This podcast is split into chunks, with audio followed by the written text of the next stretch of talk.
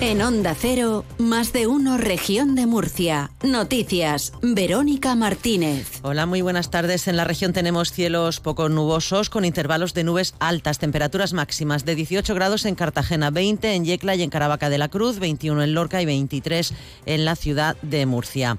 Destacamos que las organizaciones agrarias han convocado movilizaciones para el próximo día 21 de febrero en las que participarán numerosos tractores y camiones. Se desarrollarán en las cinco principales comarcas de la región, es decir, Campo de Cartagena, Altiplano, Noroeste, Vega del Segura y Valle del Guadalentín. Protestan, entre otros asuntos, por las políticas agrarias de la Unión Europea y por los elevados costes de producción que no cubren los gastos en las explotaciones. Marcos Alarcón de UPA ha explicado que esperan una participación masiva porque queremos acercar la movilización al territorio, que se vean no solo nuestras zonas rurales, no solo nuestra movilización, nuestros tractores, nuestros camiones, nuestros vehículos, que se vea también el territorio, que se vea en estos momentos, en esas movilizaciones, cuando pasen los tractores por las carreteras, en caravana, eh, por el altiplano, por el noroeste, se vea el secano en el que tienen que producir nuestros agricultores, las dificultades que tienen y la poca adaptación que tiene la política agraria común y el poco apoyo que tiene también y la poca respuesta que tiene por parte de nuestra comunidad autónoma, que adolece de aportación presupuestaria para ayudar a sus agricultores y ganaderos. Desde las organizaciones agrarias, explica Marcos Alarcón, no solo piden al Gobierno de la Nación que actúe, sino también al de la región de Murcia en asuntos de su competencia, como el de los seguros agrarios. La necesidad de incrementar el presupuesto destinado a subvencionar el coste de las pólizas de seguros agrarios. Seguimos siendo los penúltimos a nivel nacional en apoyo a la contratación de seguros agrarios. Es cierto que los seguros agrarios necesitan una mejora, pero es cierto que un agricultor de Santomera le sale mucho más caro eh, hacer el seguro que uno de Bigastro, que uno de Jumilla mucho más caro que uno de Albatana y que uno de Águila mucho más caro que uno de Pulpí. Por tanto, eh, esto hay que corregirlo y es una de nuestras reivindicaciones.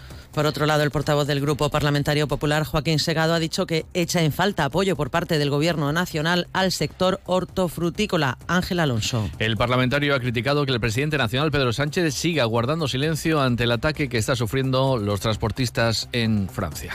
Y echamos en falta también el apoyo a nuestro sector por parte del Gobierno de España. Pedro Sánchez sigue guardando silencio ante el ataque que están sufriendo nuestros transportistas, muchos de ellos de la región de Murcia, y entre el ataque que están sufriendo nuestros productos y nuestra marca España por parte de algunos políticos de otros países.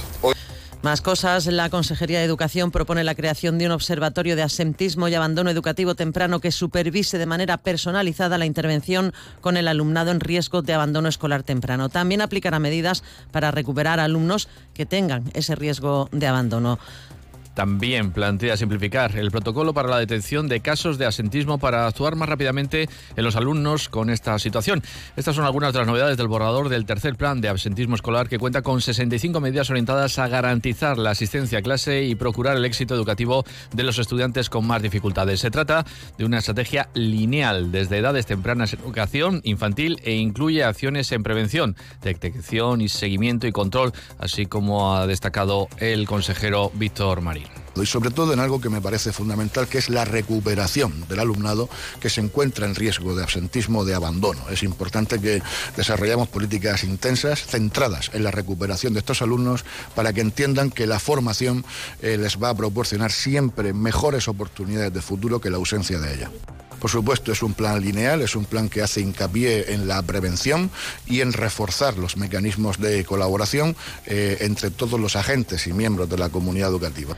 13 horas y 54 minutos. Más de un millón de personas que viven o trabajan en la zona se ven afectadas por la paralización de la línea ferroviaria que conecta Albacete, Murcia y Cartagena a través de la conexión de Chinchilla. Desde hace dos años está clausurada esta línea de ancho ibérico sin electrificación. Se cumple ahora el plazo que se dio el Gobierno de España para reactivarla y no se ha cumplido ese compromiso. Con este panorama, el Partido Popular de Albacete y de Murcia ha congregado esta mañana a la mayor parte de los alcaldes, diputados, senadores y representantes de las localidades afectadas por el cierre de la línea para firmar un manifiesto del denominado Grupo Conexión Sureste. En él piden, entre otros temas, la reapertura del tráfico de trenes con 10 servicios diarios de transporte de pasajeros y que comiencen los trámites para que la línea sea de altas prestaciones y de alta velocidad. La firma del manifiesto ha estado encabezada por el alcalde de Albacete y de Murcia. El regidor de la localidad manchega, Manuel Serrano, ha recordado la promesa del presidente del gobierno sobre esta línea. Promesas, o tuvo una promesa tal vez lo entendiéramos mal en aquel momento, de que era por dos años. Lo dijo Sánchez. Y el valor de la, de la palabra de Sánchez, pues todos los albaceteños y los murcianos lo conocemos. Dijo dos años, tal vez quiso decir cuatro, que es para lo que ha licitado ya la concesión para que sea por autobús como tengamos que seguir comunicándonos desde Cartagena hasta Albacete. Porque el tren ni está ni se le espera. Y el alcalde de Murcia, José Ballesta, ha hablado de la vertebración del territorio como un derecho de igualdad entre todos los españoles. Hoy estamos aquí para reivindicar, eso sí, nuestros derechos básicos como españoles, para reclamar la justicia distributiva como ciudadanos comprometidos con los cientos, cientos de miles de personas que representamos.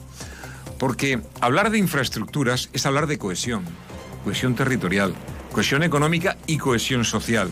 Esta línea ferroviaria fue inaugurada hace siglo y medio y está cerrada al tráfico desde 2022. Y dice el secretario general de los socialistas murcianos, Pepe Vélez, que el gobierno de Pedro Sánchez está haciendo avanzar la región mientras que el PP se dedica a apropiarse de los logros del gobierno de España. El portavoz del Grupo Parlamentario Socialista también recuerda que la exministra de Transportes, Raquel Sánchez, anunció el pasado mes de mayo la electrificación de la línea Cartagena-Chinchilla, dando respuesta a una de sus principales demandas durante su etapa como delegado del gobierno. Ellos vienen a salvar esta línea cuando fueron sus verdugos. El Partido Popular sentenció a muerte a la conexión natural de la región con el, con el interior de España. La ciudadanía debe saber que la intención del Partido Popular era desmantelarla. El consejero de fomento que teníamos en la región de Murcia en aquellos tiempos era el señor Ballesta el que hoy viene a montar un paripé con otros alcaldes y alcaldesas para parecer que salvan la línea Cartagena-Chinchilla. En sucesos, el Ayuntamiento de Lorquía ha decretado tres días de luto oficial tras la muerte de una vecina el sábado por la noche en un atropello múltiple en Molina de Segura. La mujer y dos amigas que resultaron heridas graves estaban cruzando por un paso de peatones cuando fueron atropelladas. El conductor del vehículo dio positivo en el test de alcoholemia. El atropello tuvo lugar en la Nacional 301 entre la redonda de la Vega Plaza y la siguiente redonda, sentido Albacete. Al parecer, el conductor no vio que el semáforo estaba en rojo y las arrolló, ya que no existen marcas de frenada en la calzada, según el atestado de la policía. Por otra parte, un vecino de Molina de Segura ha necesitado 100 puntos de sutura tras ser presuntamente agredido por dos jóvenes armados con un bate. Los dos han, ido, han sido detenidos por la Policía Nacional. Se les investiga como autores de un delito de homicidio en grado de tentativa tras agredir violentamente con un bate a otro hombre cuando regresaba a su domicilio. Un portavoz de la policía explica lo que relató la víctima al denunciar los hechos. Una vez que le dieron el alta en el hospital donde fue tratado de las heridas sufridas, que dos jóvenes le habrían abordado sin motivo aparente al bajarse de su coche al llegar a casa. En un primer momento comenzaron a increparle para a continuación agredirle con el bate que uno de ellos portaba, lo que provocó que cayera al suelo donde siguieron golpeándolo haciéndolo que perdiera la conciencia y ocasionándole heridas en diferentes puntos de la cabeza que requirieron 100 puntos de sutura. También un hombre resultó herido de gravedad el sábado por la noche tras recibir una paliza cuando se encontraba repostando en una gasolinera a las afueras de Yecla. Se encontraba en la gasolinera que está situada en la carretera de Villena, cerca del polígono industrial de La Herrada, cuando tres individuos se acercaron y la emprendieron a golpes contra él. El hombre recibió una paliza salvaje, según fuentes policiales. Después, los tres agresores se marcharon tras robar el coche de alta gama en el que viajaba en solitario la víctima y dejándolo tirado en la estación de servicio, que a esa hora no tenía personal trabajando. Los tres agresores llegaron a la gasolinera en un todoterreno y después emprendido en la huida en dos vehículos. Minutos más tarde, un vecino encontró a la víctima tirada en el suelo y alertó a los servicios de emergencia. Agentes de la policía local se apersonaron, igual que el 061 que atendió en el lugar del suceso al hombre que no llevaba documentación encima.